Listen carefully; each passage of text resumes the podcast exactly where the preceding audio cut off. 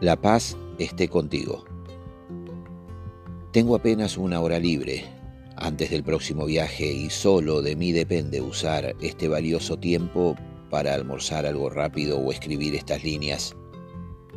Acá estoy en una calle muy tranquila de olivos en la que a esta hora solo se escuchan los pájaros, las hojas que se mueven suavemente por una imperceptible brisa que sopla debajo de un túnel de plátanos y un martillo que golpea vaya a saber qué en un edificio en construcción. Eran las cuatro y media de la mañana cuando sonó el despertador y no quise quedarme acostado esos cinco minutos que más de una vez me jugaron una mala pasada. Una ducha rápida y una afeitada minuciosa antes de ocuparme de repasar el auto, sabiendo que no tendría otro momento en toda la mañana.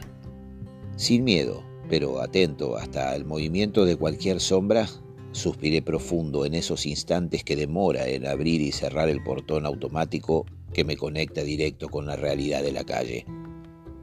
Me espera un larguísimo día, y mientras recorro atento el danino empedrado de mi barrio hasta llegar a la avenida Márquez, pienso en cada vuelo, rogando que justo hoy no hayan cambios de horario a último momento. En velocidad crucero 80, con Pavarotti and Friends de fondo, Apenas llegué a la banquina de la autopista Richieri, lo vi venir de lejos. Con su inconfundible carrito y casi como una ilusión sonora, me pareció escuchar su inconfundible ¡Hay café, café! Se me hacía agua la boca, que recién pude calmar cuando nos saludamos, y me preparó su mejor receta, con cacao y canela, servida en un vasito de telgopor, acompañada con un jorjito de chocolate. Con el último bocado que quise hacer eterno, mis primeros pasajeros de las seis me avisaban que ya estaban listos y acordamos que me esperaran en la puerta 1 debajo del cartel de las líneas aéreas. Al ver desde lejos su equipaje, creí que no habría forma de llevar tantas valijas, pero sin perder la calma y acomodando con paciencia, todo funcionó mejor de lo que pensaba.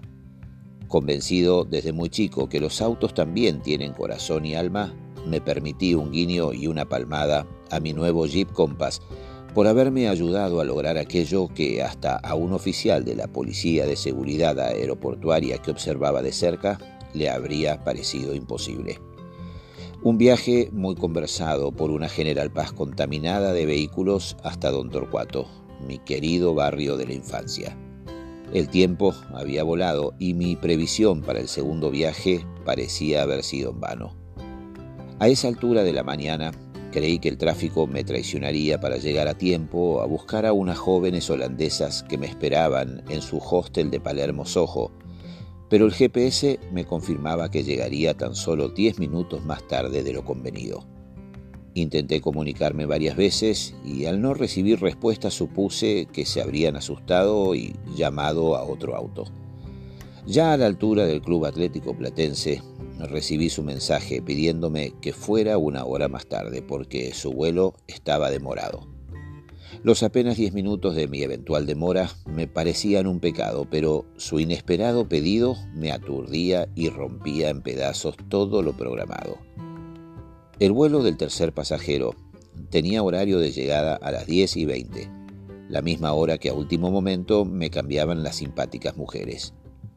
Calculando que los trámites de migraciones y aduana llevarían no menos de media hora, acepté el cambio, sabiendo que desde Paseo de la Infanta, donde debía buscarlas, y respetando las velocidades máximas, en el peor de los casos me retrasaría apenas unos minutos.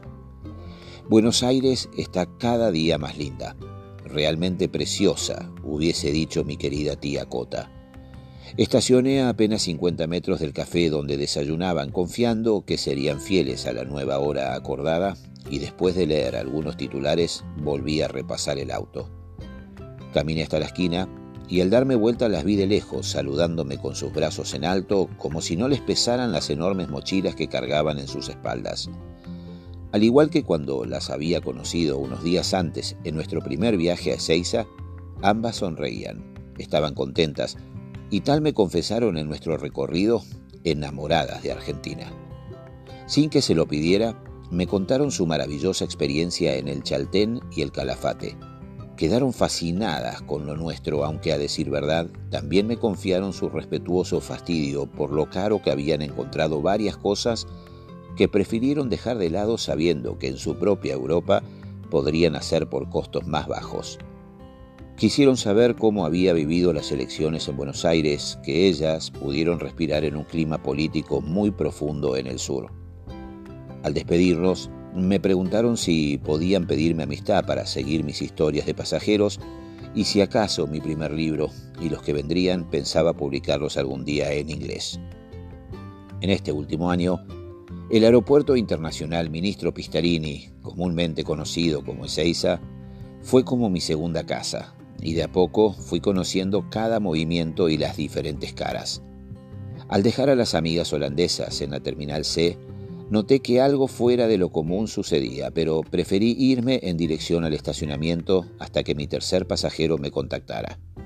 Una vez más, visité la página de Aeropuertos Argentina 2000 y habían actualizado que el vuelo de Nueva York estaba demorado una hora. Entendí que se juntaría con mi cuarto pasajero proveniente de Santiago de Chile, y antes que fuera demasiado tarde, decidí abrir el paraguas para no dejar a ninguno varado. Les escribí y enseguida me respondían que estaban de acuerdo en compartir el viaje. Primero uno y después el otro confirmaban que Migraciones era un caos y que nadie sabía qué pasaba. Después de una hora y media de espera para mí y de un verdadero parto para ellos, me avisaban, aún sin conocerse, que ya estaban debajo del cartel de la puerta 1. Al acercarme los vi a apenas un metro de distancia entre sí. Cuando el chef japonés reconoció mi auto y levantó sus brazos, entendí que el joven chileno, al ver su saludo, le había preguntado si me estaba esperando. Fui testigo cuando se estrecharon sus manos. Ya en la autopista los presenté profesionalmente y sin darme cuenta iniciamos una charla tripartita por demás interesante. Antes de llegar al primer destino, el trasandino encontró en su teléfono la noticia que justificaba la excesiva demora en migraciones. Empleados de distintas áreas del Aeropuerto Internacional de Ezeiza habían abandonado sus tareas para verla de cerca y sacarse fotos con la expresidenta, que una vez más partiría rumbo a Cuba para visitar a su hija Florencia. Sentí vergüenza ajena, sobre todo por ellos y por los cientos de extranjeros que estuvieron encerrados durante casi dos horas para un simple trámite de migraciones. Intentando que olvidaran lo vivido, prometí organizar un asado en casa y el chef redobló la apuesta para enseñarnos algunas recetas milenarias. Almagro y Palermo fueron sus paradas y entre idas y venidas se fue haciendo la hora del pool de secundaria que este viernes no podía fallar por el tiempo tan justo que me separaba de mi último viaje del día a Ezeiza. Al dejar a los chicos en sus casas, volví a tomar la Panamericana y sin correr Llegué a Núñez dos minutos antes del horario convenido. Fue el último viaje contratado de este viernes intenso, poco equipaje y muchas ganas de viajar de una pareja muy amorosa. El tráfico en la General Paz era a paso de hombre como todos los viernes al atardecer. Con una lista de clásicos del rock en Spotify y aire acondicionado, el auto se convirtió en una cápsula de placer. Nos despedimos en la Terminal C y antes de irme me confirmaron que los buscara a su regreso. Agotado, salí otra vez a Richieri sabiendo que el próximo destino era mi propia casa, pero no pude con mi genio. Como lo vengo haciendo desde hace tiempo, cada vez que puedo ofrezco llevar gente que espera en alguna parada. Hoy elegí una a pocos metros del mercado central. Había no menos de 20 personas esperando sus colectivos después de un largo día de trabajo. Puse balizas y bajé la ventana sin pensarlo demasiado. Hola, puedo llevar a tres. Voy para zona norte. Como sucede cada vez que lo hago, primero me miraron asombrados y entonces volví con mi ofrecimiento. Puedo llevar a tres, no cobro nada. Dudando, subieron dos muchachos con sus bolsos de mano y una mujer embarazada. No entendían qué pasaba, me miraban de reojo y a través del retrovisor. ¿Todo bien? ¿Cómo va la cosa? Parecía que les habían comido la lengua hasta que el más grande fue directo. ¿Siempre hace esto, capo? ¿No le da miedo? Lo miré por el espejo y le sonreí con respeto ante la mirada de los otros. No me gusta viajar solo, amigo. Tardó unos segundos en devolverme una tímida sonrisa. No se enoje, pero usted está loco. Se rieron los tres mientras le subía el volumen de Mi bombón asesino. Fueron bajando uno a uno antes de llegar a Beiró y me saludaron como si les hubiera regalado un millón. Disfruté que también se saludaron entre ellos. Mayra quedó última y preferí llevarla hasta la esquina de su casa a 20 cuadras de la General Paz. ¿Para cuándo nace tu bebé? Estoy de siete meses y medio, entre el 17 y el 18 de diciembre. Quedé aturdido por tanta casualidad. Antes de bajar, me estiró su mano y sin dudar le di la mía. Sentí sus callos e intenté imaginarla con su bella panza esperando el colectivo en la madrugada. Sus ocho horas trabajando en esa fábrica lejana y salvo hoy, todas las tardes, otras dos horas entre paradas y colectivos para regresar a su humilde casa. La paz esté contigo. Quedé sin palabras y me costó soltarla. Cerró la puerta y la seguí mirando mientras se perdía por un angosto pasillo.